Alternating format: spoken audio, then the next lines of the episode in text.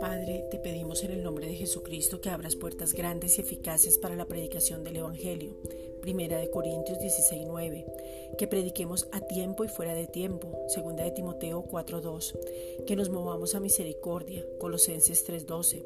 Que veamos la necesidad de anunciar las buenas nuevas. Primera de Corintios 16:9. Que los ojos del corazón sean alumbrados y de esa manera poder entender el llamado, la herencia y el poder que nos capacita y habita por medio del Espíritu Santo. Efesios 1, versículos 17 al 23. Que el Espíritu Santo convenza de pecado y que muchos decidan ser salvos. Juan 16, versículo 8 al 9. Que prediquemos el Evangelio de la gracia sin mezclas. Apocalipsis 3, 16. Padre, en el nombre de Jesucristo te pedimos que permitas que la iglesia avance de una manera sobrenatural para que se cumpla tu palabra que dice que el Evangelio es poder de Dios para salvación.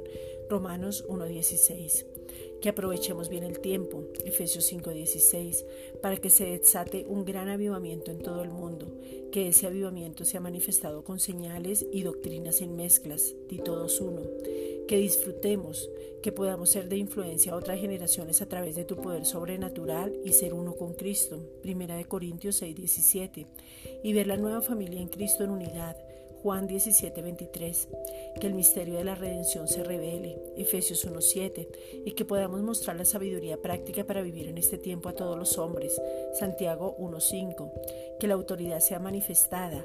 Y cada vez que enviemos tu palabra, los ángeles corran a ejecutarla, Salmo 103, 20. Ahora nos ponemos de acuerdo contigo, porque tú dices que somos guardados, Judas 1.1, que tú eres nuestro castillo, Salmo 91.2, nuestro refugio, Salmo 18.2, que somos librados de toda peste, Salmo 91.3, trampa, enfermedad, ataque de las tinieblas, porque en tus manos está la bendición y la protección y la unción y la capacidad para saber cómo actuar. Tú ya nos bendijiste porque la bendición es Cristo mismo. Gracias Padre.